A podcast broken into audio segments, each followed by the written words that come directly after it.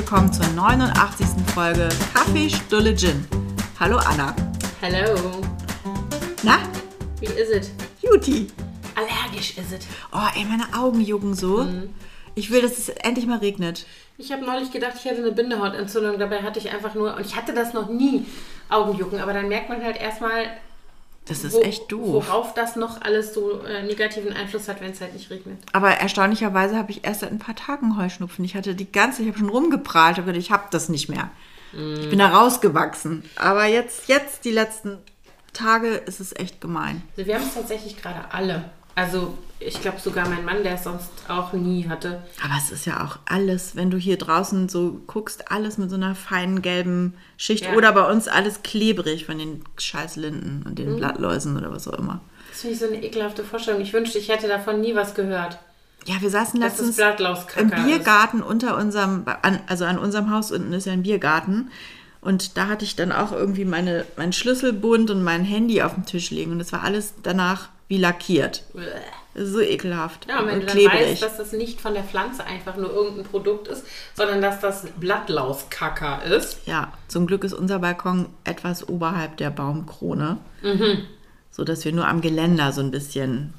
Aber unsere Nachbarn drunter, da klebt auch der ganze Balkon. Widerlich. Okay, das Hecheln, was man ab und zu hört, es sind nicht wir, es ist ein Hund. Der gerade sein Teddy ausweidet zu unseren Der Füßen. liegt hier unterm Tisch und irgendwie zwischendurch hört man ihn. Also nicht wundern, es ist der Podcast-Hund. Sag mal, wo wir jetzt gerade, wo wir jetzt gerade sprechen, Anna, Mhm. hast du schon angefangen, das Buch zu lesen, was wir, ähm, Ich habe es angefangen. ja und? Es ist recht kurzweilig. Ich, ich höre das ich gerade auch als Audiobuch. Und ich frage mich so ein bisschen noch, wohin geht Wo denn hier die ja, Reise? Was ist denn die Lehre, die wir dann am Ende aus diesen ganzen jugendlichen Exzessen Ja, ja, ziehen? genau. Ich war auch erst kurz irritiert am Anfang und dachte so, hä? Okay, aber ja. Alle, die noch mitlesen wollen, wir besprechen das dann noch zu einem späteren Zeitpunkt. Das Buch von ach, ähm, Dolly Alderton, Alles, was ich weiß über die Liebe. So heißt das. Genau. Ja, auf jeden Fall ähm, sehr, sehr bewegtes Leben bis jetzt. Ja, ja, und wie gesagt, das stimmt schon, dass du sagst, man fragt sich, wohin, worein mündet es. Also diese ähm, Auflistung im Grunde. So, also wir haben äh, mal also eine kleine Umfrage gestartet auf unserem Instagram-Account, weil wir mal hören wollten, ob es irgendwas gibt, was euch interessiert, worüber wir reden können. Und da habe ich jetzt hier so ein paar äh, Impulse. Sollen wir damit einfach mal Ja, lass mal, lass mal hören. Was wollten denn die Menschen gerne wissen oder Also anregen? die erste äh, Geschichte, die hier kam, war Langzeitbeziehung versus der Reiz des Neuen und Unbekannten. well, Kann, kann ich jetzt nichts zu sagen. ich auch nicht so richtig. Also, ja, nur in der Theorie. Also, weil bei Ja. mir Langzeitbeziehung ja, Reiz des Neuen und Unbekannten nicht so. Aber Nee, also ich, ich witzig, ich hatte gerade gestern Abend ein Treffen mit ehemaligen Bürofreundinnen. Also wir hatten ja so eine Bürogemeinschaft und wir haben, wir sind fünf Frauen oder waren fünf Frauen in dieser Bürogemeinschaft und wir waren äh, damals bis auf eine noch alle in funktionierenden, mehr oder weniger funktionierenden Langzeit-Ehen. Gestern bei diesem Treffen, wir, das, wir haben die Bürogemeinschaft, glaube ich, vor zwei Jahren oder so aufgelöst, äh, haben wir uns getroffen und inzwischen sind nur noch zwei von uns Fünfen in ihrer Ehe und die anderen drei haben sich getrennt. Und das, ich fand das schon spannend, was die so alles erzählt haben, was jetzt bei denen passiert, diese ganz neue Entwicklung. Die, die haben dann von ihren Date-Erfahrungen gestern da erzählt und ich fand das schon lustig, aber ich habe auch immer gedacht, boah, ich weiß nicht, es hört sich auch so anstrengend an. Also ich habe, also ich meine, das ist ja eine reine, äh, äh, eine rein theoretische Überlegung, die ich anstelle, wenn ich mir darüber Gedanken mache. Also klar, ich kann mir halt vorstellen, oder anders gesagt, ich, um aus meiner Langzeitbeziehung rauszugehen, müsste ich unglücklich sein damit, was ich nicht bin. Also so, das ist, glaube ich, so die Voraussetzung. Und ich glaube, wenn du unglücklich genug bist, also wenn der Leidensdruck hoch genug ist, dann gehst du halt auch aus was raus, was vielleicht irgendwie bequem und gemütlich und vertraut und so alles ist. Also diese ganzen Aspekte von einer Langzeitbeziehung, die ja irgendwie schön sind auch. Ähm, und wenn das aber nicht mehr überwiegt, dann wirst du das natürlich beenden. Und dann äh, lässt du dich auch auf alles andere wahrscheinlich irgendwann zumindest wieder ein. Ich kann mir nur nicht vorstellen, also für mich jetzt so rein subjektiv, dass ich, also solange ich damit glücklich bin, dass jetzt irgendwas von außen kommen könnte. Nee, das glaube ich auch. mir sagen würde, ah, hier neu, unbekannt, aufregend. Ähm, möchtest du da nicht mal gucken? Ich glaube nicht. Ich glaube auch, dass, dass wenn man sich verliebt, dass dann da vorher schon irgendwie muss man da schon offen gewesen sein dafür. Ich glaube jetzt nicht, wenn man total happy ist. Ja. Dass man sich dann. Also ich meine, na, na, natürlich verliebt. kann man sich fragen in unserem Alter und in unseren, also ne, du, ihr seid ja noch länger zusammen als wir. Also wir sind jetzt irgendwie äh, 25 Jahre ein Paar. Wir 29. Ja, genau. Und das ist natürlich auch eine Zeit, wo man jetzt sagen könnte, okay, da ist man natürlich nicht die ganze Zeit weder rasend verliebt noch irgendwie Nein, man euphorisch verteufelt sich auch mal und findet Genau. sich richtig scheiße. Also ich glaube schon, dass es genau. Ich Richtig. Äh, Ich glaube schon, dass es halt so Phasen geben kann oder anders gesagt, dass man halt Dinge so mitschleppt, die gar nicht für sich genommen alle einzeln irgendwie zu großem Unglück führen und dazu, dass man eine Beziehung beenden würde, aber die vielleicht sich summieren könnten. Also man könnte, ne, es könnte ja auch so sein, dass man nach 25 Jahren oder wie vielen Jahren auch immer sagt, so, und jetzt habe ich die Schnauze voll. Also das Thema schleppen wir jetzt schon seit, was weiß ich, Ja, wie vielen Jahren ja, mit. klar. Und jetzt reicht so. Das könnte ich mir vorstellen, ohne dass du jetzt deswegen die ganze Zeit über kreuzunglücklich warst. Also Mhm. so, aber ich, also ich für mich kann sagen, ich bin eine monogame Person. Also einfach so, ich bin so. Also ich meine, ich, Ich habe hab da überhaupt keine, ähm, wie soll ich mal sagen, Meinung bezogen auf andere Menschen dazu, weil ich weiß, dass ganz viele Leute, äh, für ganz viele Menschen Monogamie eben nicht die richtige Lebensform ist. Ich kann das nicht anders, weil ich das emotional nicht aushalte. Ich werde verrückt. Also ich kann nicht mir, ähm, ich hatte mal so ein Gespräch mit einer Bekannten, die ebenfalls bisexuell ist und die ihre Bisexualität definiert als Gleichzeitigkeit. Also wenn die mit einer Frau so, zusammen okay. ist, braucht sie auch eine Beziehung mit einem Mann und umgekehrt. Also die Müssen aber auch die anderen dann immer ja, ja, genau. Also ja, ne? das ist so wohl, wo ich gesagt habe, ich würde, das könnte ich nicht. Also ja, ich bin auch bisexuell, aber das muss bei mir hintereinander passieren. Ich kann das, also die Vorstellung von Gleichzeitigkeit, da knallen mir die Synapsen durch. Das kann, also das könnte ich nicht aushalten. Nee, ich könnte das auch nicht. Und insofern, Also ne, Ja. jetzt gleichzeitig mehrere Beziehungen haben. Ich hatte mal vor Ewigkeiten, noch bevor wir Kinder hatten, habe ich mich mal kurz fremd verliebt. Ähm, und das, das hat mich so gestresst. Also da war ich so durch. ja, Das war, das konnte ich, also ich glaube, das ganze Ding hat zwei Wochen gedauert, angehalten und dann, das ging gar nicht. ja. Und äh, ich hatte auch nicht die Energie. Also jetzt noch, wenn ich mir das vorstelle, noch neben dem normalen Alltag, Ja. den man so hat, mit den ganzen Menschen, die man sowieso schon in seinem Leben Ja. hat, da jetzt noch einem anderen Partner gerecht werden zu müssen, wollen, wie auch immer, Mhm. könnte ich auch nicht. Und auch so die eigenen Gefühle. Also das eine ist ja das, was andere Menschen an einen herantragen, an Gefühlen oder vielleicht auch Erwartungen oder Wünschen und so. Und das, das andere ist, wie man sich selber fühlt. Und das würde mich schon, äh, zum, also das könnte ich glaube ich nicht, Ja. nicht managen. Ich weiß noch, als wir das letzte Mal uns getroffen haben, diese meine ehemalige Bürogemeinschaft und ich, da waren wir in meinem Büro, was ich ja zwischendurch hatte, und da hatte ich die alle eingeladen abends und dann kam Thorsten auch später noch dazu und dann hatten auch schon ein paar von den Frauen erzählt von ihren Dating-Erfahrungen und Thorsten saß dann auch immer da dabei, hat sich das so alles so angehört und sagte dann irgendwann, Imi, du musst dir versprechen, dass wir uns nie trennen, das klingt ja alles so anstrengend. Aber das, ist, das kann ich total nachvollziehen, auch wenn das jetzt so witzig klingt. Aber die Vorstellung, es gibt übrigens, also für alle Menschen unserer Generation, ähm, der Film Harry und Sally, ne? Also hier die wunderschöne, tolle Meg Ryan. Ähm, Mhm. Der und nicht so Billy attraktive Crystal, genau, aber trotzdem auch zauberhaft irgendwie. Also auf jeden Fall ein süßer Film.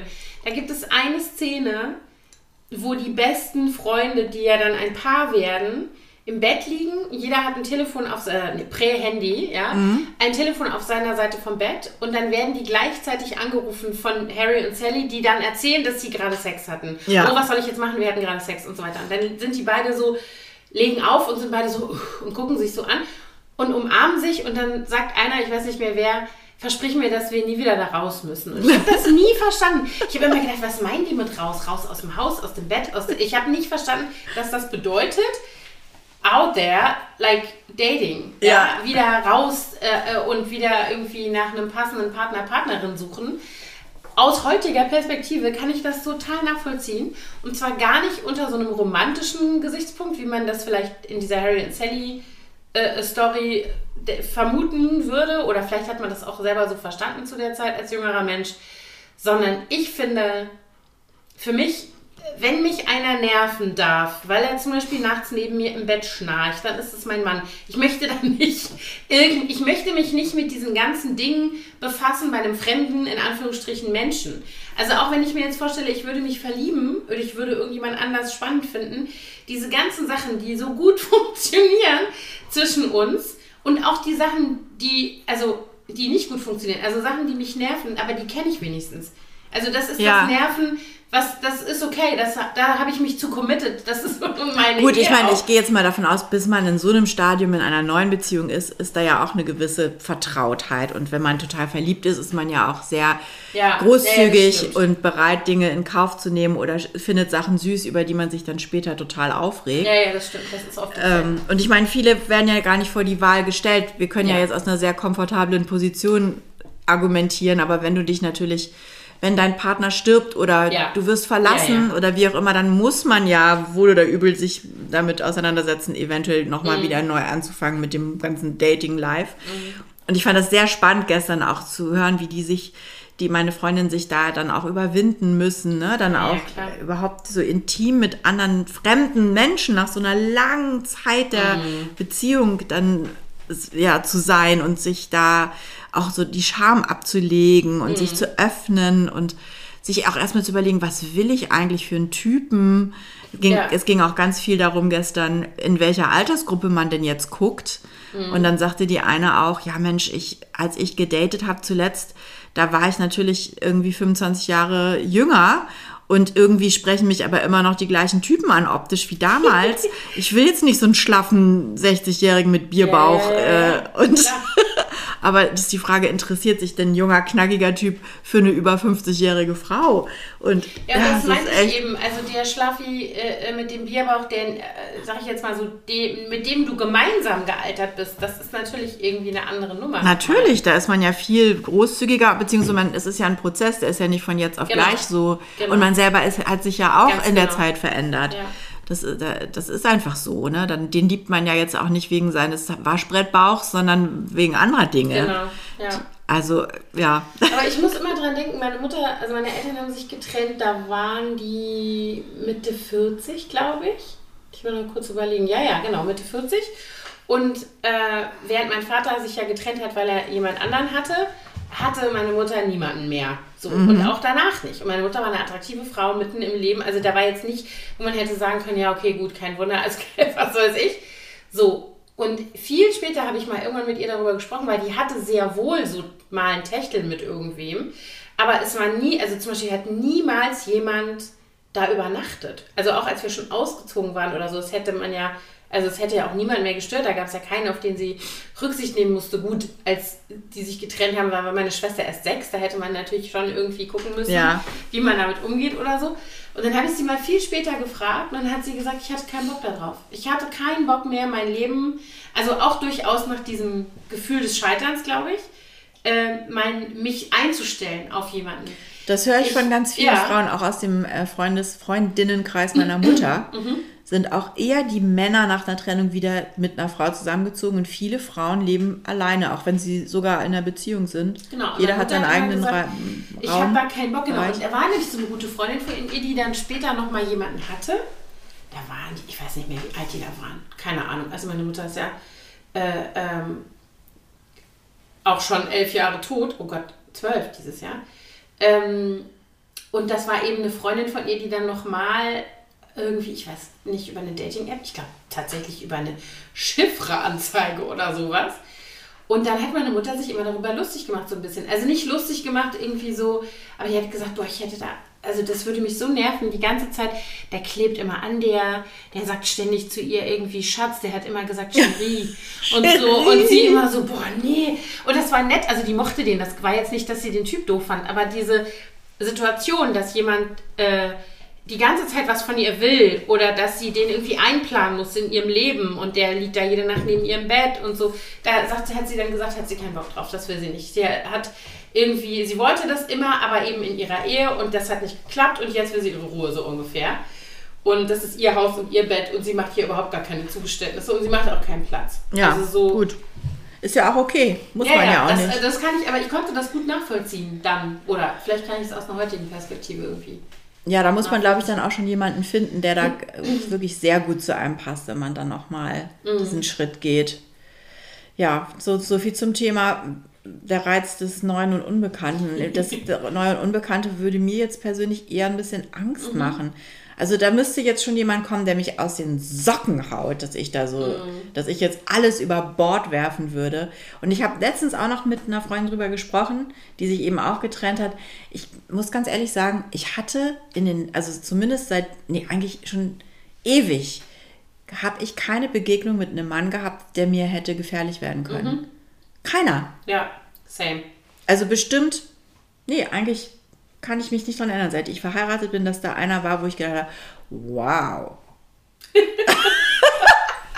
Warum ist eigentlich traurig, muss man sagen, dass Nee, das weiß so ich ist? nicht. Also jetzt die Frage, wofür ist das ein Symptom? Also entweder für, du bist zu beschäftigt gewesen mit anderen Dingen, was ja auch zutrifft. Also wir hatten kleine Kinder, Mhm. wir hatten ein Kind, aber ich meine, ganz ehrlich, es gibt auch viele Leute, die in der Phase irgendwie selbst auf dem Spielplatz noch jemanden kennenlernen. Also so, ich glaube schon auch, dass man dafür ein bisschen einfach offen sein muss im Kopf. Ja. Sonst passiert das auch nicht. Nein, aber es, es war jetzt auch nicht mal so, dass, also überhaupt, dass ich jemanden gesehen hätte, wo ich gedacht Mhm. hätte, das ist aber ein toller Typ. Also wenn ich jetzt Single wäre, dann würde ich jetzt, also jetzt im echten Leben, Ja. gut, wenn George Clooney jetzt hier vorbeikommen würde, würde ich sagen, okay. Ey, der geht dir bis zur Schulter, vergiss es. Ist der so ganz klein? ja. Oh nein, Anna, don't, don't.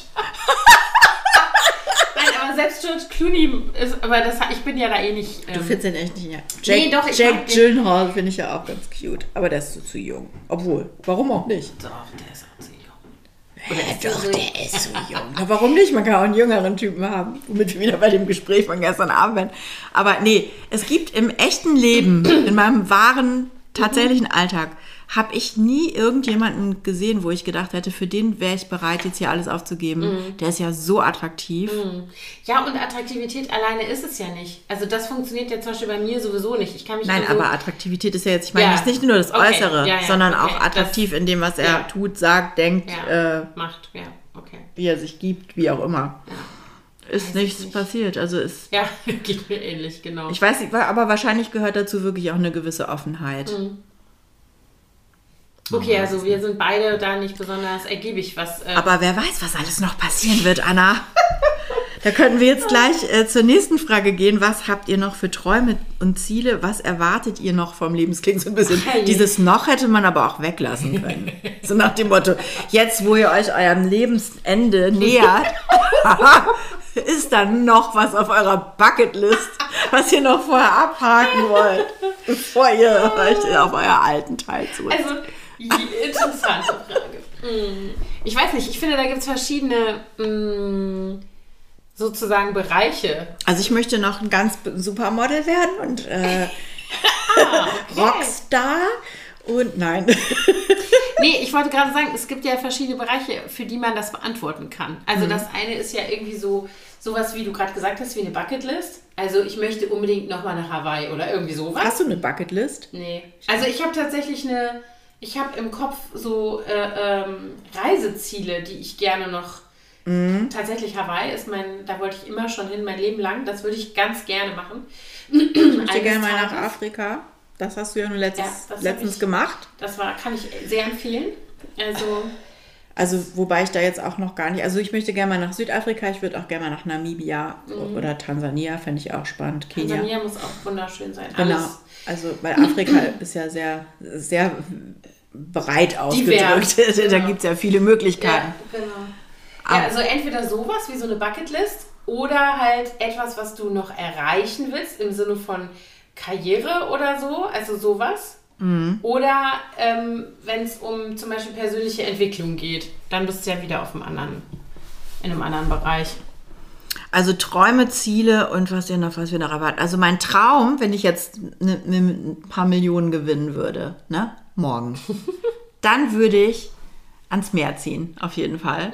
Und An welches? nicht an die Ostsee oder die Nordsee, sondern eher ans Mittelmeer. Also das ist nämlich auch eine Frage, äh, wo, wo, wo war das? Wo, wo würdet ihr denn noch gerne wohnen, außer in Deutschland? Also ich könnte mir zum Beispiel sehr gut vorstellen, nach Italien zu ziehen. Ja, das passt zu dir. Ich komme dich dann besuchen. Okay. Ich nicht. Ich würde nicht nach Italien ziehen. Nee. Ich würde nach Frankreich ziehen. Entweder. Da käme es allerdings natürlich auch sehr drauf an, wohin. Da müsste ich, oder eigentlich, nee, eigentlich würde ich nach Portugal ziehen. Portugal würde ich auch machen. Da würde ich mein. Allerdings, ich sage das jetzt halt mal so ein Thema etwas da. ketzerisch, dass in den letzten zwei Jahren seit Corona Hinz und Kunz and Everybody and their Mom nach Portugal gezogen ja, weil das ja jetzt auch da diese Steuergeschichte Gefühlt. gibt, ne? Für, Und- selbst, für genau. Freiberufler. Das heißt das- zehn Jahre keine Steuern. Das versaut mir so ein bisschen, muss ich ganz ehrlich Ja. sagen. Ich habe keinen Bock, da hinzuziehen und dann treffe ich da erstmal lauter Impfgegner, so, die Deutsch Und halb reden. Prenzlauer Berg. Und halb Prenzlauer Berg, die sich da, also da müsste ich mir schon, ich verrate jetzt nicht, wohin ich gehen würde. Nein, Quatsch, aber das wäre jetzt so vom Land her, also Landschaft, Wetter, Menschen, Sprache, Kultur, also das wäre schon, das tr- tr- trifft sehr, sehr viel mein, äh, sozusagen, äh, kann ich ganz viel abhaken von den Kriterien. Ja, also Sprache wäre für mich zum Beispiel eher schwierig. Also, weil das ist ja dann nochmal eine Aber ganz, dieses gut, okay, Portugiesisch ist ja dieses, ja, Das gut, klar. ich meine, wenn man eine romanische Sprache kann, ist es vielleicht nicht so schwierig. wenn man da lebt, ist es nicht so schwierig. Die haben ja Also- dieses Wow. Ja, ja. auch sehr, also wo, wobei das auch lustig, ich habe gestern gerade mal einen ach, Hund. Ist da Gestern- jemand gekommen oder wieso ist er so ja, da ist aufgeregt? jemand gekommen. Ach so. Erstmal, bring mal den Teddy zu dem. Der Zu dem- ist gekommen. Ähm, das war ein bisschen rausschneiden nachher.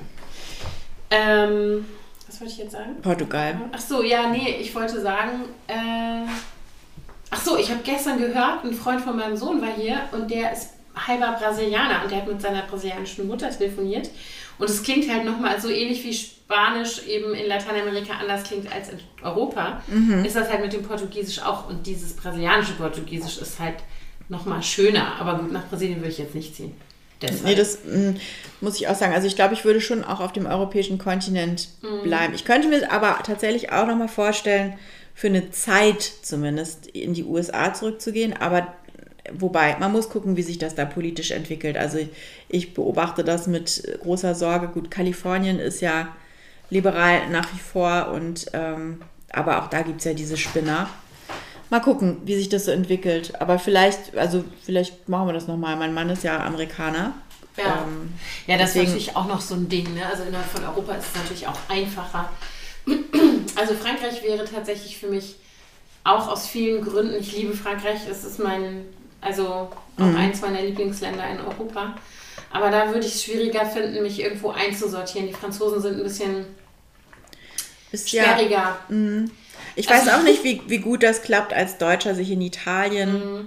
zu integrieren. Kommt wahrscheinlich auch darauf an, ob du eher im Norden von Italien bist. Mich würde natürlich, würden die eher die, die Küstenregionen reizen, aber das ist natürlich dann am schönsten sehr weit im Süden und da jetzt richtig, weiß ich nicht, wie du da als, als Nicht-Italiener aufgenommen wirst. Ich war da ja bisher auch nur im Urlaub. Also in Mailand, wo ich ja studiert habe, die Mailänder sind ja jetzt nicht so typisch italienisch. Die sind auch alle, das sind halt eben die Norditaliener, das ist so, so große, schlachsige Typen und nicht wie die südländischen, süditalienischen kleinen, schwarzhaarigen.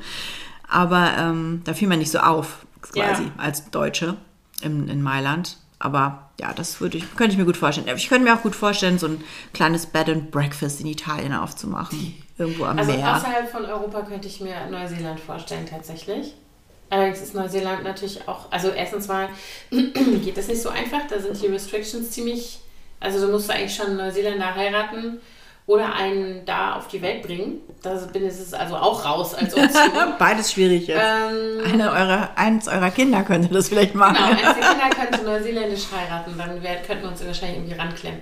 Also das ist da ist eins der Länder, wo ich so, also wo man sich so richtig wohlfühlt. Ne? Mhm. Also Neuseeländer sind einfach ein Menschenschlag, die, also liebe ich einfach. Ja, ich war das das ist, so- das ist, da würde ich auch gerne Ja. nochmal hin. Nach Also Australien ist oder Neuseeland, das ist auch auf meiner Also nicht vorhandenen Bucketlist. Tatsächlich, also da sind wir nur zwischengelandet, da war ich noch nie. Aber ähm, genau, so. Das ist natürlich, da habe ich jetzt auch gerade mit einer Bekannten drüber gesprochen, nur halt tatsächlich so weit weg, ne? Wenn du hier irgendwie Familie hast, dann ist Ja. es halt eine Tag, also das ist schon Das 24 ist für mich alleine fliegen. Ein Argument gegen die USA. Ja. Einfach, weil das. Ja, USA wäre mir tatsächlich aus politischen, gesellschaftspolitischen und kulturellen Gründen gar nichts. Nee.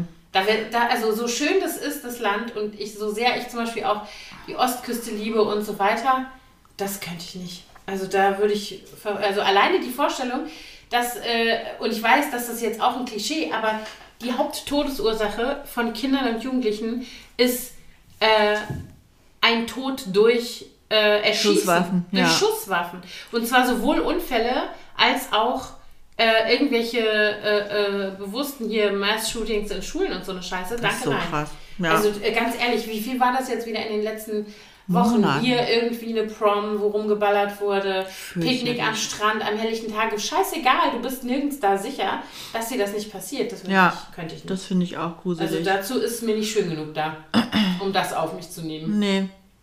Nee. Und ähnliches gilt für Mittel- und Südamerika, so schön es da ist und so. Also Costa Rica zum Beispiel auch. Costa Rica ist ziemlich sicher. Aber El Salvador, wo ich, ist ja auch eins meiner Lieblingsländer einfach, aber um da zu leben, ist mir das auch zu heiß. Also, nee, das wäre auch nichts für mich. Und ich hätte auch keine Lust an Dengue und Chikungunya-Fieber zu Das fand ich auch immer so anstrengend. Chikungunya. Also eine Freundin von mir ist ja lange in Singapur gewesen Mhm. und die mussten ja da irgendwie dann auch ständig, haben die da alle Insekten tot gesprüht aus Angst Ja, vor ja, Dengue. Nachts sind da die vermummten Typen mit so Spritzgeschichten durch die ganzen Parkanlagen und haben alles, was kreuchte und fleuchte, tot gespritzt.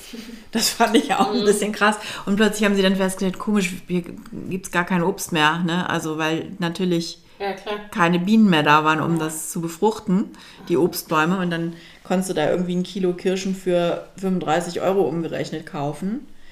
Als die uns dann mal hier besucht haben und wir unseren Kirschbaum stäschern, gerade in voller Frucht, die sind durchgedreht, die Kinder. Sie, "Oh, hier sind Kirschen am Baum, dürfen wir die essen? Ich so, das sind Sauerkirschen, aber bitte. Gott. Ja, nee, also, nee, genau. Also zum Leben nicht so. Ich bin auch zu sehr, glaube ich, äh, an so, also sowohl was, ich meine, natürlich ist man in Europa geboren oder Mitteleuropa in dem Fall und aufgewachsen und das prägt einen, aber das gilt halt für Sprache, für äh, äh, Kultur, für äh, Werte, ne, auf eine gewisse Weise, aber natürlich eben auch für Umwelt. Ähm, Einflüsse, also Ja. egal, ob das Temperaturen und Wetter und Jahreszeiten und diese ganzen Dinge sind. Genau. Also- ja, gut, also für mich, das idealerweise wäre es eigentlich so, dass man so zwei zu Hause hat. Ne? Dass man dann in der, in der heißen Ja. Jahreszeit äh, eher hier in noch im Moment, ich meine, gut, die letzten Jahre war es hier auch unerträglich heiß im Sommer. Aber dass man dann äh, flüchten kann in den Norden und dann im, im Winter in die südlichen Gefilde sich Und verkriecht. wenn das hier so weitergeht, kannst du hier bald, obwohl das wird an der Wasserknappheit scheitern. Ich wollte gerade sagen, dann kannst du hier auch Zitronenbäume wachsen lassen in Berlin, aber da Mal bin ich mal gespannt. Uiuiui. Besser wird es nicht mehr. So, warte mal, was haben wir denn jetzt hier? Jetzt geht es sehr viel um unterschiedliche Teenagerbezogene Themen. Aufklärung Okay. von Kindern, Medienverhalten der pubertierenden Kids, Teenagerfreundschaft, allgemein einfach nur Teenager.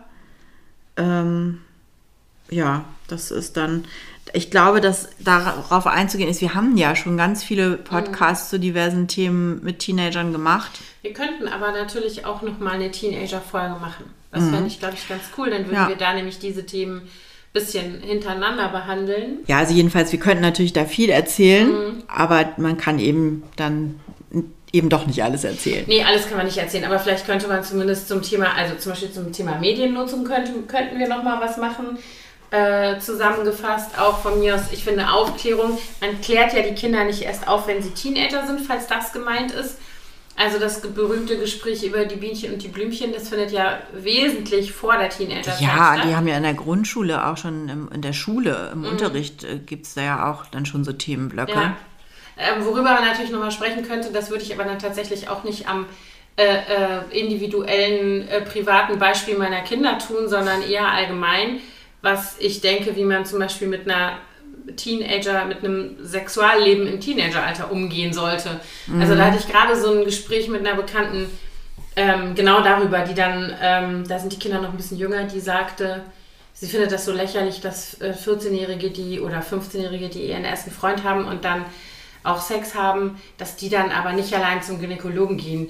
Wer vögeln kann, kann auch äh, alleine zum Arzt gehen. Und habe ich gesagt, ach ja, das ist eine interessante Ansicht. Also du würdest doch auch nicht zu einem anderthalbjährigen sagen, wessen Beine laufen können, der braucht auch nicht vor eine Wand zu rennen. Also ich meine, wir wissen doch, dass Entwicklung nicht so funktioniert, sondern Nein. dass das ein Prozess ist. Und Ich finde auch, wenn die Kinder das gerne möchten, dass man da mitgeht, Genau, ja, ja. das finde ich auch ein Vertrauensbeweis. Ja. Also ich würde das nie ablehnen und sagen, du gehst da schön alleine. Ey, die war so ein bisschen krabitzig. Die sagte dann sowieso, also das finde ich Quatsch, wenn man das, wenn man das will, dann muss man da auch so nach dem Motto, wer, äh, wer Sex haben will, der kann sich auch alleine Kondome besorgen. Das ist fast schon so ein bisschen vorwurfsvoll Ja, ja, ja, genau. Die war so ein bisschen, und dann habe ich irgendwie gedacht, so, hm, na gut, okay, sehe ich nicht so, weil, äh, Ich glaube, das ist eher kontraproduktiv. Das schafft dann eher so eine Kluft wieder zwischen Ja, Eltern und und das, Kind. ist, äh, das führt im Zweifel dazu, also wenn ich zum Beispiel zu meinen Kindern sagen würde, okay, ihr wollt Gummis, weil ihr wollt Sex haben, dann würde ich sagen, und, und die würden sagen, so, aber ich traue mich nicht, die zu kaufen, dann wäre ich ja schön blöd, würde mir ins eigene Bein schießen. Wenn ich dann sagen würde, ja, tja, dann. Dann müsst ihr halt ist- ohne Gummi Sex haben. Das ist doch nicht mein Problem. Das ist halt nicht so schlau. Nein, aber also über solche Dinge könnte man zum Beispiel auch nochmal sprechen. Wenn wir jetzt eine Folge, nochmal eine Teenager-Folge machen Ja. würden. Fände ich, also finde ich spannend, Genau. passiert ja auch immer noch mal was. Also, Auch so zum Thema Kon Kons Konsent. Ko Wie sagt man das auf Deutsch? Consent. Consent. Consent. Ja, Einverständnis. Einverständnis, weil ich muss sagen, mir sind witzigerweise in den letzten Wochen zwei Situationen eingefallen aus meiner jüngeren Teenagerzeit, wo ich jetzt im Nachhinein sagen würde, das war eigentlich Nicht das war nicht in Ordnung. Und ich habe in dem Moment aber mich geschmeichelt gefühlt und gedacht so, uh, der findet mich toll. Aber jetzt im Nachhinein muss ich sagen, das war das war echt krass, das war komplett übergriffig, was mir da passiert ist. Und ich bin dann aber, habe das mitgemacht, weil ich irgendwie dachte so, oh, Ich glaube, dass unsere Generation da anders geprägt ist. Und ich ähm, stelle das immer wieder fest, wenn ich mit meinen Töchtern spreche und wie die darüber denken und auch, zumindest im Fall von der Großen, wie die damit umgeht in ihrem eigenen Erleben als junge Frau, die irgendwie Begegnungen hat mit, äh, ähm, ich sag mal, Männern und mit potenziellen, weiß ich nicht, Beziehungspartnern oder so. Ähm, und ich finde, dass zum Glück hat sich das sehr verändert, weil äh, als wir in dem Alter waren, als wir Teenager waren, da war das gängige, ähm, soll ich mal sagen, Narrativ, dass halt dieses typische, wenn der an deinen Zöpfen zieht, schon in der Grundschule, dann mag der dich. Was ich lieb, das Wenn der dir sich. hinterher pfeift, dann ist das ein Kompliment. Wenn er dir ein Kompl wenn er was sagt über deinen Arsch, was Positives, dann ist das ein Kompliment. Also es wurde alles im Grunde genommen bis zu einer ganz, also die Grenze war sehr, sehr viel später gezogen, ab der man gesagt hätte, okay, und jetzt ist es übergriffig. Ja. Und ich glaube, ähm, dass das viel mehr uns geprägt hat und unsere Müttergeneration ja noch mal. Also das muss ja noch mal anders gewesen sein. Also Also ich musste auch sagen, dass ich mich nicht daran erinnern kann, dass meine Mutter jemals zu mir gesagt hat, du musst nichts machen, was du nicht willst. Also hat es meinem wohl schon gesagt. ich kann mich, ich, ich, das hat die einfach, glaube ich, als selbstverständlich vorausgesetzt, dass ich dann, aber ich kann mich nicht daran erinnern, dass sie, ich habe das wirklich bei meinen Töchtern nochmal forciert und gesagt, Mhm. wenn ihr euch nicht damit wohlfühlt, dann könnt ihr auch sagen, auch wenn ihr schon dabei seid und dann Ja. plötzlich merkt, nee, jetzt Doof. doch nicht, Mhm. dann könnt ihr immer sagen, halt, stopp, ich will das nicht. Und ich kann mich nicht daran erinnern, dass ich dieses Gespräch, aber Ja. ich habe eh auch nicht so, so das äh, wollte ich solche gerade Gespräche sagen. mit meiner Unsere Mutter. Müttergeneration die haben diese Gespräche so nicht mit uns geführt. Das war Nee. nicht so. Es wurde darüber gesprochen, wie man schwanger wird. Es schwanger werden war sowieso das Schlimmste.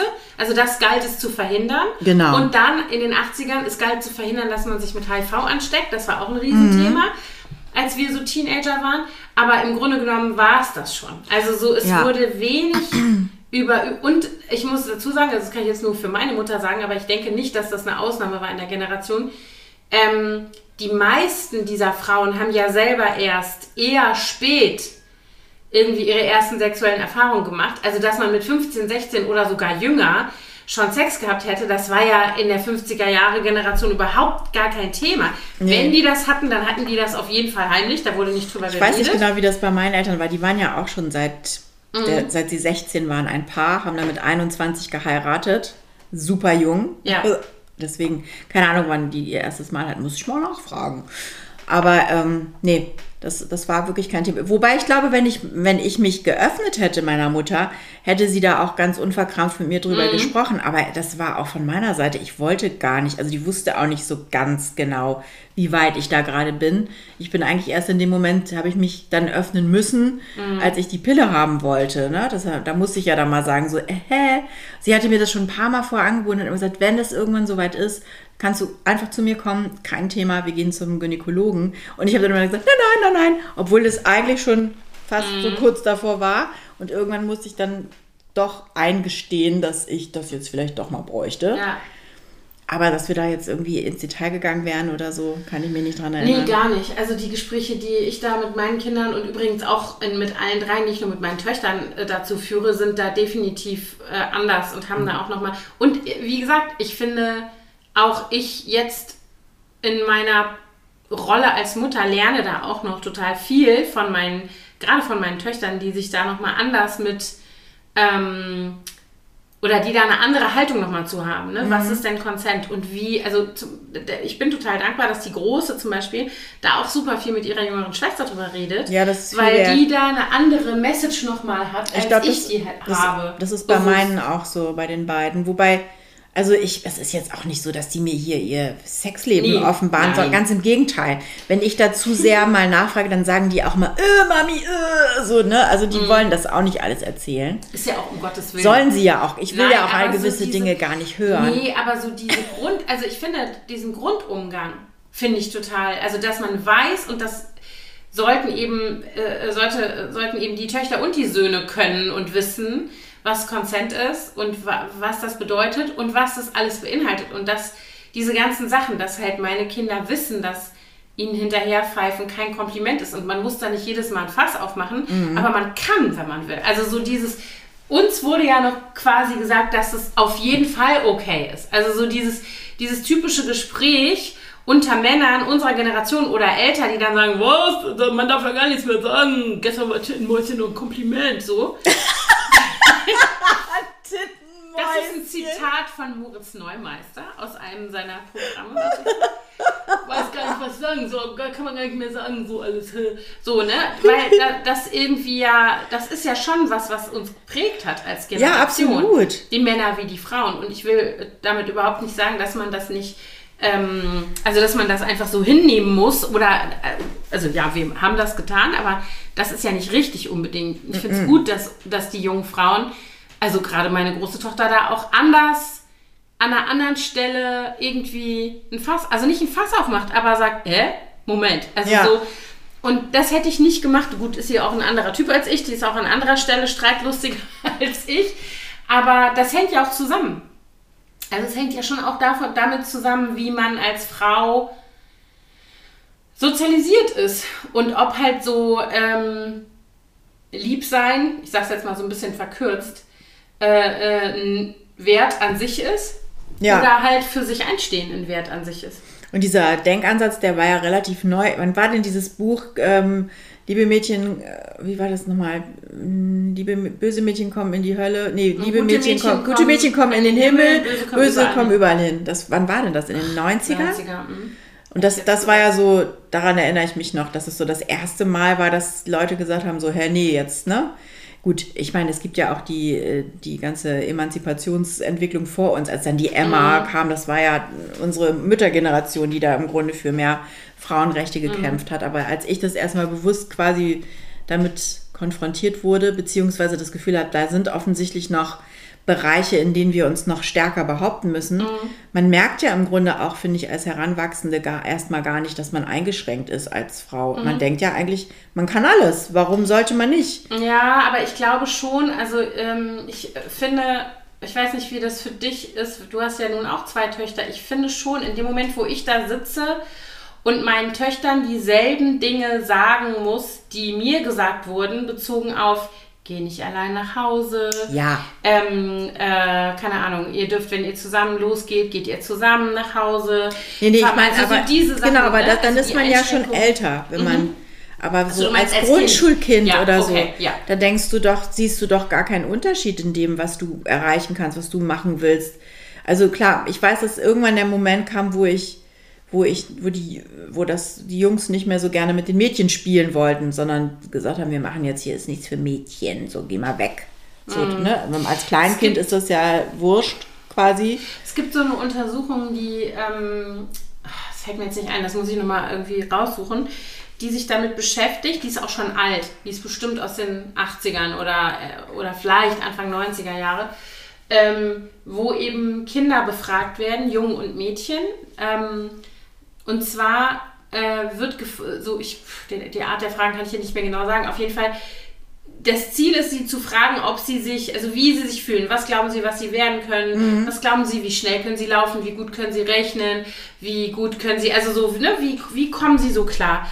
Und bis zu einem bestimmten Alter schätzen Jungen und Mädchen sich da nicht unterschiedlich ein, sondern Ja, die denken so, dass ich. sie, ne, die haben äh, alle unabhängig vom Geschlecht dieses Gefühl, dass sie eigentlich, was du gerade sagst, dass sie alles machen und werden können, Ja. was sie wollen. Und dann gibt es irgendwann im Laufe der Grundschulzeiten äh, sozusagen eine Veränderung Mhm. und danach sagen die Jungen immer noch dasselbe und die Mädchen nicht mehr. Sondern die Mädchen Aber sagen dann, die dann? Jungen können schneller laufen, die Jungs sind, Jungs sind besser in Mathe, also so diese ganzen Sachen, ne? Die Jungs sind stärker, äh, äh, Mädchen können das nicht so gut. Es gibt doch auch diese, diese Sprüche, äh, ähm, laufen wie ein Mädchen, ah, du Werfen wie ein Mädchen. werfen wie ein Mädchen, genau. Ja, also so stimmt. diese ganzen Sachen, dass, äh, oder, äh, keine Ahnung, Jungs, die zueinander sagen, äh, ähm, keine Ahnung, heul doch wie ein Mädchen. Also so diese Ja, ganzen Jung, Geschichten. Jungs, also so, Indianer das- kennen keinen Schmerz. das hat natürlich, Jungs weinen nicht. Ja, genau. Also das hat natürlich irgendwie auch noch andere Aspekte. Also für Jungs ist es auch nicht gut. Also so, das hat, das meine ich jetzt gar nicht. Aber da gibt es irgend so einen Moment, wo sich das verändert und wo eben Mädchen nicht mehr von sich selber denken, dass sie zum Beispiel Pilotin werden können oder so. Deswegen gibt es ja auch äh, in dem Kontext eine große ähm, also es gibt eine, eine Bewegung, die sich für, also gegen Koedukation einsetzt, die also sagt, ab einem gewissen Alter sollten bestimmte Fächer geschlechtsgetrennt unterrichtet werden, weil dann beide Gruppen davon profitieren würden. Weil es zum Beispiel klar ist, dass Mädchen, die auf reinen Mädchenschulen waren, häufiger naturwissenschaftliche, und Ingenieursberufe gehen und so weiter. Verrückt, ne? Kannst du mir noch Und- einen Schluck Wasser geben, Anna? Und auch so weit von mir weggestellt. Entschuldigung. ähm, auch zum Beispiel Jungs denken, Mädchen sind besser in Sprachen und so. Also das hat ja zwei Seiten, ne? Also Ja. So in musische Fächer, ich bin nicht gut in Kunst und da, da, da. Und ähm, also ja, kleiner Exkurs. Ja, genau, können wir noch mal drüber reden. so, warte mal, was haben wir denn hier noch? Ähm, Vorurteile über Lebensstile. Das beschäftigt mich gerade sehr, schreibt hier jemand. Ja, gut, das ist natürlich jetzt ein bisschen sehr Weit. weit gefasst. gefasst. Ähm, Das könnte jetzt alles sein. ja, Also- da könnten wir, also könnten wir mal eine Folge zu machen. Aber Aber, es müsste schon, schreib mehr. uns doch noch mal ein bisschen konkreter, was du meinst. Also was bedeutet, was bedeutet Lebensstil? Also ist das Alles, was von der Norm abweicht, meint sie wahrscheinlich, aber ne? was, Oder ist, was ist die Norm? Also ich meine, reden wir genau, jetzt die, äh, die gesellschaftliche Reden wir jetzt von Leuten, die Selbstversorger auf dem Land sind und keine Steuern zahlen wollen? Oder reden wir von polyamorösen Beziehungen oder von. Genau, da müssen Was? wir schon ein bisschen noch mehr ähm, Ja. Background-Informationen haben oder was ein bisschen konkretere Fragestellung. So, dann haben wir hier noch den Backlash als Reaktion auf zunehmende Gleichberechtigung. Das ist bitter. Das ist bitter und auch sehr komplex.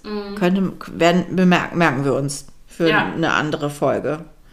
Also damit da verstehe ich, oder wir haben ja kurz vorhin schon mal drüber gesprochen, die quasi die Gegenbewegung der Die zur, Gegenbewegung zur, zur Gleichberechtigung. zu emanzipatorischen Bestrebungen, ja. Letztens hatte irgendjemand auf Instagram tatsächlich so einen Account geteilt von einer Amerikanerin, die äh, das pro propagiert, dass man so ein- eine feminine Frau ist und dass man alles daran setzt, seinen Mann glücklich zu machen, dass der Mann quasi das Familienoberhaupt ist und man ihm ein schönes Heim bereiten sollte und, und lieb zu ihm sein sollte und so Geschichten. Und Schokopudding und ein Blowjob, dann ist alles gut. ja, also und daraufhin habe ich mir halt den Account angeguckt und auch andere, die dann immer geschrieben haben, ja, genau so sehe ich das auch. Das ist, es waren alles Amerikanerinnen, da ist mir schlecht geworden, wirklich. Da habe ich gedacht, das ist ja, Aber das ist ja sogar, Wow. ne, also ich meine, das ist auch absurd, aber ich glaube, Backlash, damit ist Nee, ja nee, klar. gemeint, diese äh, krassen Versuche von reaktionären Rechten, Frauenrechte zu beschneiden, Abtreibung wird wieder diskutiert Ja. und dieser ganze Scheiß. Oder was man ja jetzt auch sieht, ich hatte, das ist natürlich nicht vergleichbar mit, äh, mit den Abtreibungsgesetzen, die da in den USA gerade installiert werden in einzelnen Bundesstaaten. Ähm, aber es gab doch jetzt auch hier diese, weiß nicht, ob du das mitbekommen hast, es gab eine Umfrage, in der äh, aus der dann entnommen wurde, dass jeder dritte Mann Gewalt gegen Frauen irgendwie ja, das habe ich okay gesehen. findet. Das habe ich gesehen, ja. Und dann war die Reaktion darauf, dass also immer die Rede, also die Medien haben dann irgendwie gesagt, eine Studie hat ergeben, jeder dritte Mann in Deutschland findet Gewalt gegen Frauen okay. Also sowas wie eine Ohrfeige im oder oder nicht so. überraschend so. Nee, ja. nee, nee. Also tatsächlich mit Ja kann ich, wäre dann okay, so ungefähr. Gott. Ähm, dann kam raus, dass es gar keine Studie war, sondern eine Umfrage. Und daraufhin wurde dann überall berichtet, ja, also das ist ja von der Methodik her fragwürdig, deswegen ist, also, also dann wurde nicht mehr über das Thema gesprochen, sondern Über darüber, was halt diese Der Umfrage, Frage, Informationsgewinnung quasi. das, genau, dass ja die Umfrage sowieso irrelevant ist, weil das war ja gar nicht wissenschaftlich korrekt gemacht, so ungefähr. Und das, sowas regt mich auf, weil das, äh, also, das bagatellisiert ja die Tatsache, keine Ahnung, da sind tausend Männer oder sowas befragt worden, dann ist es halt keine Umfrage, äh, keine Studie, sondern eine Umfrage. Aber du brauchst auch noch nicht mal auf diese Umfrage einzugehen, sondern du brauchst dir nur die, keine Ahnung, Statistisches Bundesamt oder hier äh, äh, Bundesministerium für Familie und Jugend und Frauen und Senioren und so weiter. Da gibt es Zahlen, wo drin steht, dass jede dritte Frau in Deutschland schon mal Opfer von Gewalt geworden ist. Und da brauche ich mich nicht äh, irgendwie Ja. über die Methodik von irgendeiner Umfrage aufzuregen. Das Ganze kam ja jetzt natürlich auch nochmal hoch durch diese Rammstein-Geschichte, oder? Das, Ja. das war so ein bisschen der Aufhänger, glaube ich, dass dieser Widerling, was auch immer, Der ekelhafte. dass überhaupt, Wirklich. überhaupt irgendeine Frau mit dem was haben möchte. Okay, Ja, steht auf einem möchte- anderen weißt du, Blatt. möchte, das ist ja genau der Punkt, Oder- da sind wir wieder bei Consent. Ja. Wenn die da Sexpartys veranstalten und alle haben Spaß und ist mir scheißegal, go for it, herzlichen Glückwunsch und viel Spaß, bitteschön. Ja? Ja. Aber in dem Moment, wo du äh, unter Vorspiegelung falscher Tatsachen Leute, junge Frauen oder egal wie alt, dahin äh, äh, beorderst, denen Drogen gibst oder die mit Alkohol irgendwie gefügig machst und dann kommt er und sucht sich eine aus, wenn davon auch nur die Hälfte stimmt. Von den Dingen. Also da Ja. sind ja viele Junge Menschen Frauen jetzt, natürlich, die, äh, die noch nicht, äh, die noch nicht sich wehren und ja, aber ist egal, auch alte Frauen darf man nicht vergewaltigen. Nein, natürlich nicht. Aber, Weißt du aber es gibt ja einen Grund und dafür. Auch naive Frauen darfst du nicht. Nein, also, aber eine antun. Zielgruppe war ja wohl, ich meine, man Ja, weiß, ja. es ist ja alles immer noch nicht äh, Ja.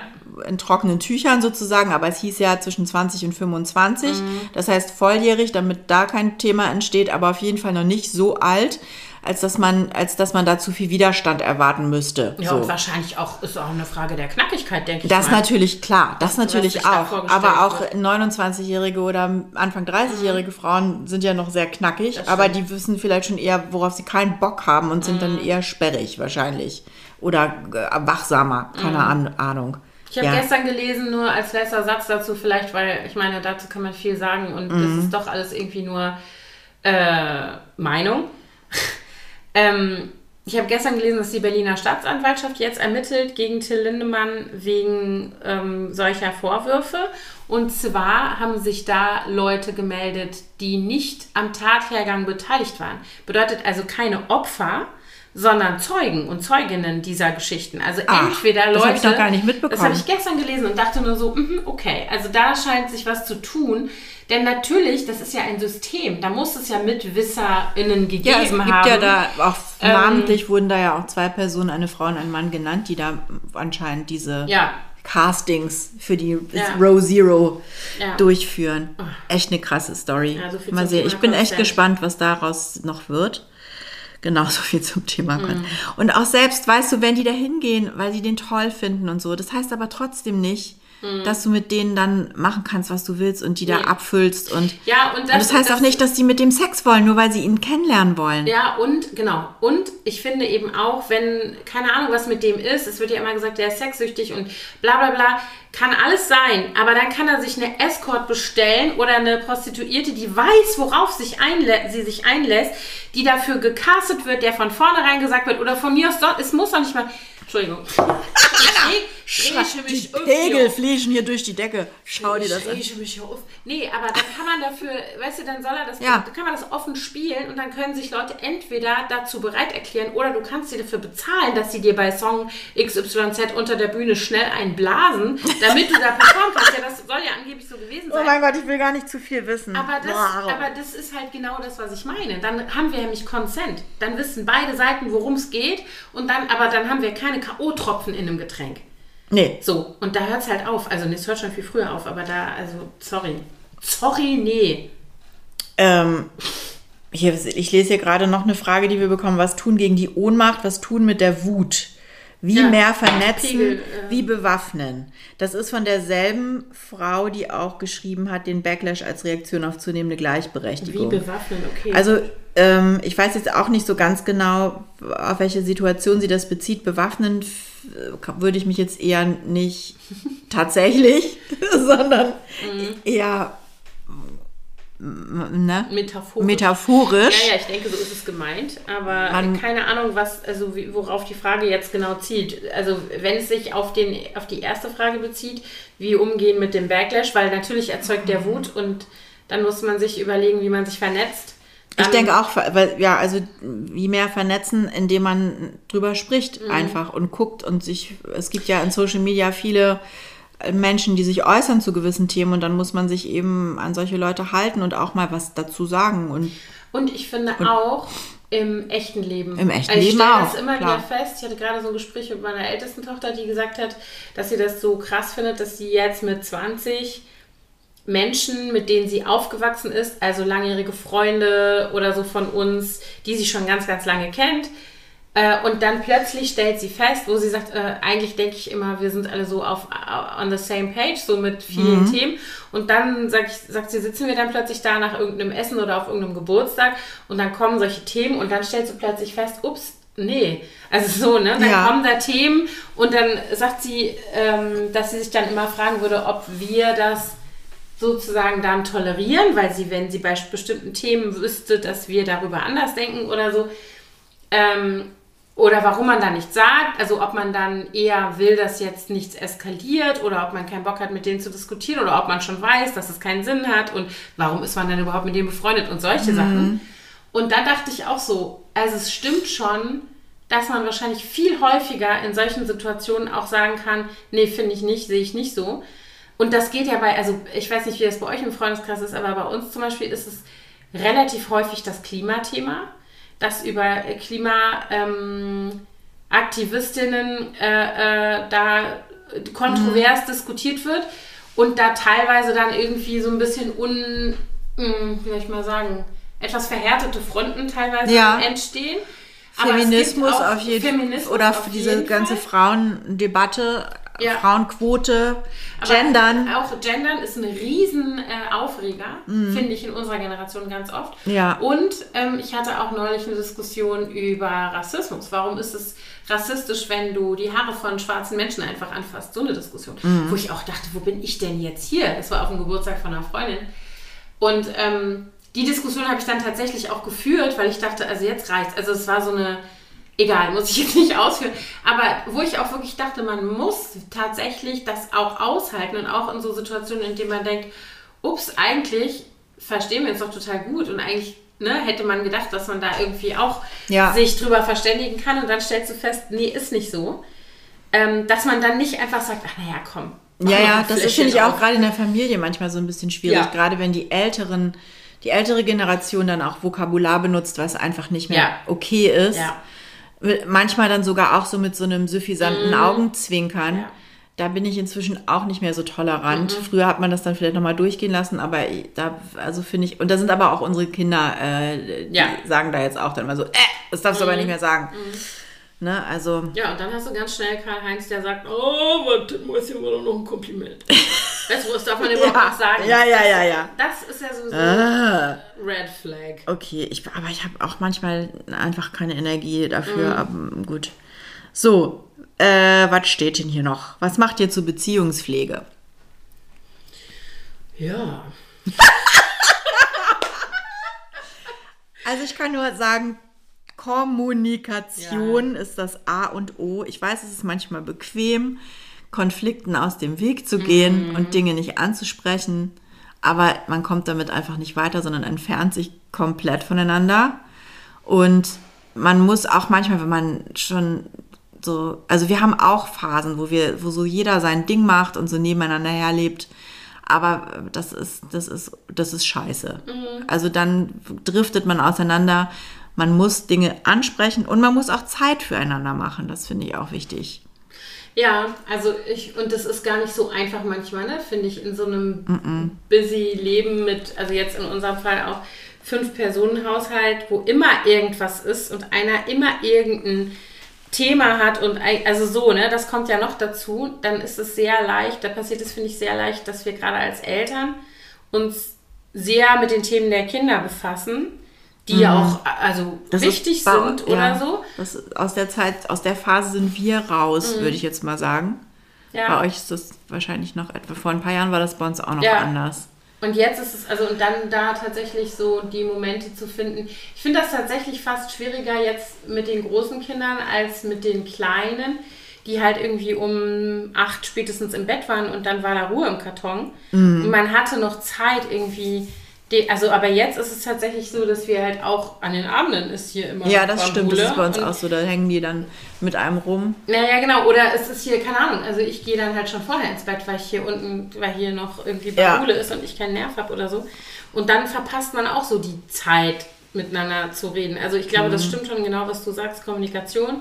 Und da, Ist vor allen Dingen Ding- muss man auch darauf achten, wirklich, wenn man dann Zeit zusammen verbringt, dass man dann nicht die ganze Zeit über irgendwie, keine Ahnung, äh, Themen spricht, die, die nicht das uns als Paar betreffen. Man kann sich ja nur, nicht nur Beziehungskram durchwälzen, aber man, Nee, ich wollte gerade sagen, es ist auch, glaube ich, gut, wenn man Dinge macht zusammen oder erlebt, die halt einfach schön sind.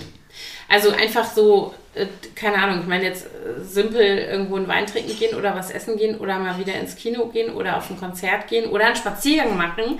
Irgendwas, was man halt zusammen macht. Ähm, und halt irgendwie den, den Moment wahrnimmt, dass man das zu zweit macht und dass man sich irgendwie. Also Ich finde, das wird auch immer schwieriger, weil gerade heute, wo, wo jeder so mit seinem Handy zugange ist und mit den, man hat so viele Möglichkeiten der Zerstreuung.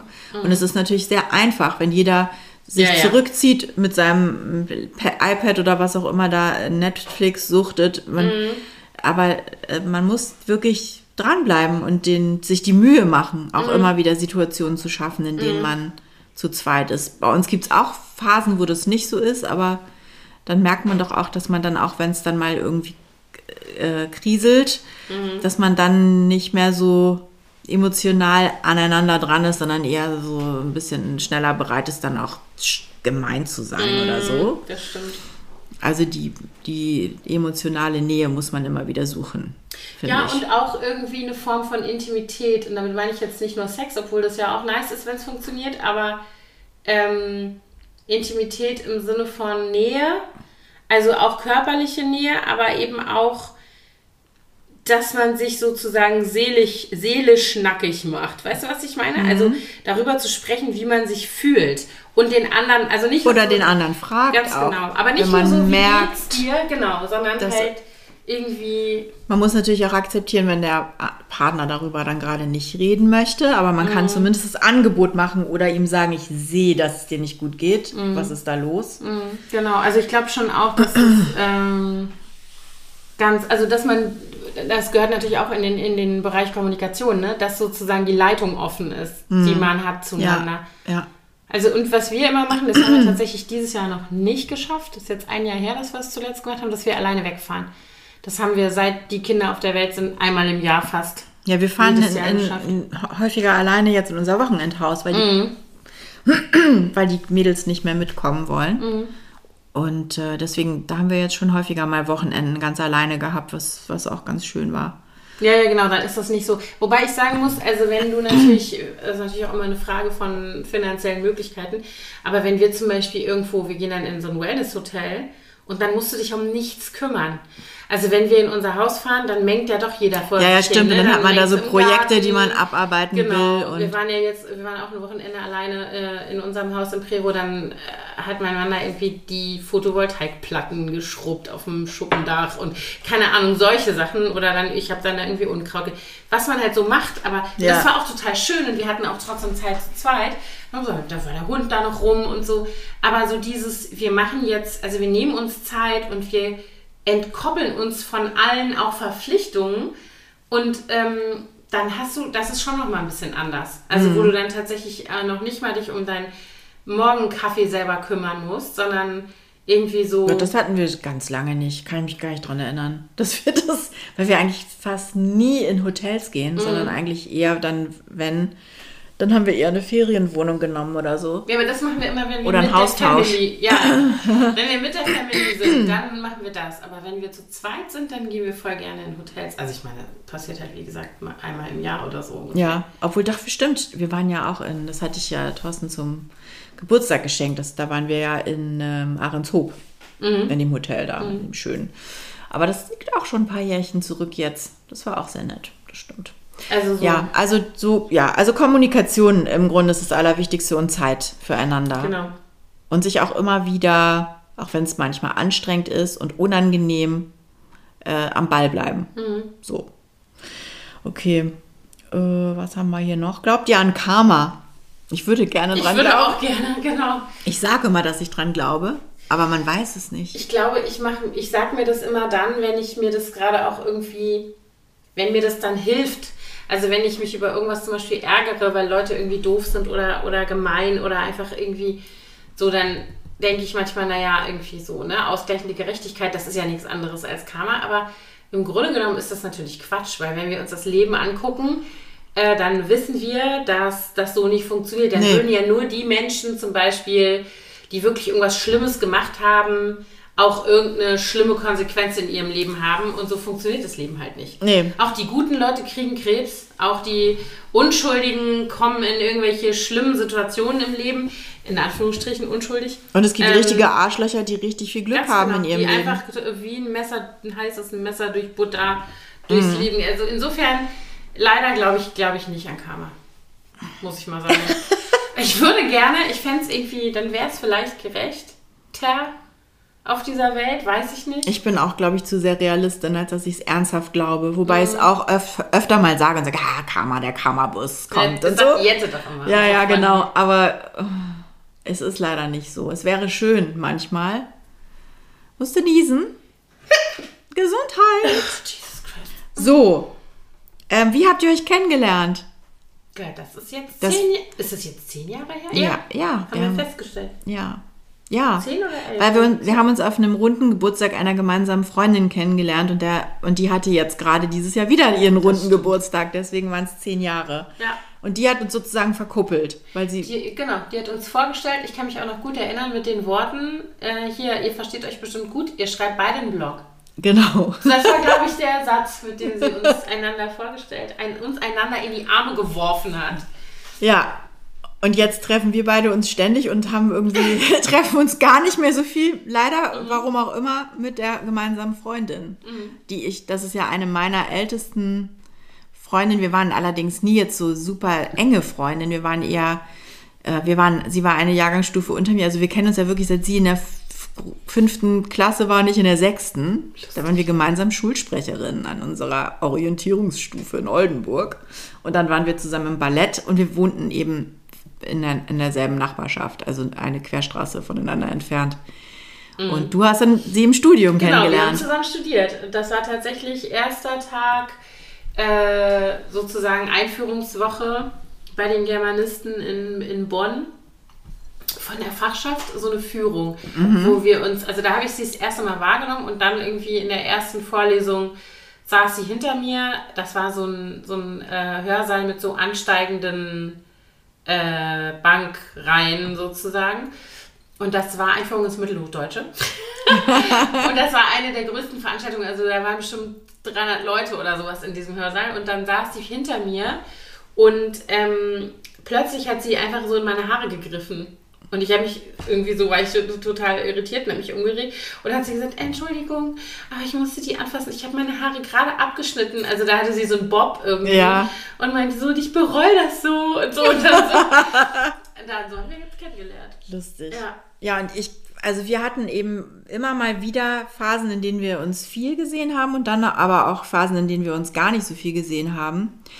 Ähm, und äh, aber unsere Wege haben sich irgendwie immer wieder gekreuzt. Also wir leben jetzt schon das in der dritten Stadt gemeinsam. Das ist Also erst unsere Heimatstadt, dann in Ja. Hamburg und jetzt hier. Ja. Und äh, sie ist allerdings mit meinem ersten Freund verheiratet. das Deswegen, ist auch so eine lustige Story, Also mein allererster, mit dem ich mit 15 hatte, das ist ihr Mann. Und äh, ich glaube, das ist auch vielleicht der Grund dafür, warum wir jetzt nicht so super eng befreundet sind. Ja, ist ja dann, ähm, also wir haben in Bonn gemeinsam studiert und dann ist sie nach dem Grundstudium aber nach Hamburg gegangen. Und hat, die hatte immer Heimweh. Ich werde das nie vergessen, dass wir da, ich Ja. bin ja Rheinländerin, ich sitze da in Bonn, ich finde es geil. Und sie immer so, ja, mit diesen Bergen hier. so, hä, was für Berge, weißt du so? Ich so, ich kann jetzt nicht, die hatte echt immer Heimweh, auch so nach, Nach der... Norden. Nach Norden, genau. Ja. Dann ist sie nach Hamburg gegangen und dann hatten wir aber immer Kontakt.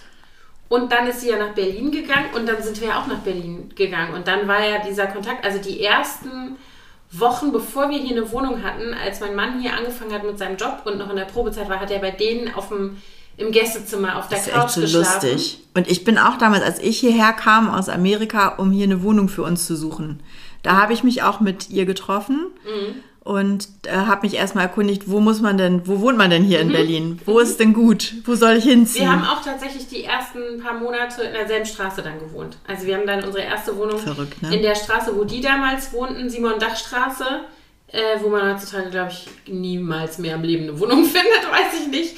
Und da haben wir eine Weile äh, sozusagen parallel gewohnt und dann sind wir da auch, wir sind dann da auch noch ein paar Straßen weiter weggezogen, als wir dann da richtig nach Berlin gegangen sind. Mhm, verrückt.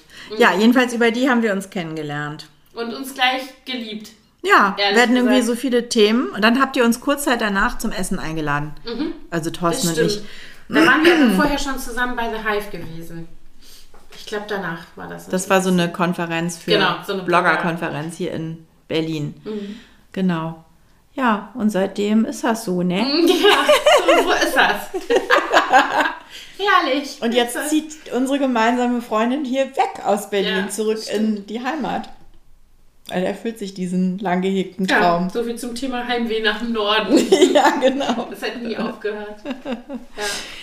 Also, jetzt gucke ich mal gerade, haben wir hier noch irgendwas? Äh, noch Wir, sind nicht? Auch schon, wir sind auch schon wieder über einer, also gut über einer Stunde. Ja, nee, ansonsten haben wir soweit, äh, genau, Teenager können wir noch mal machen. Mhm.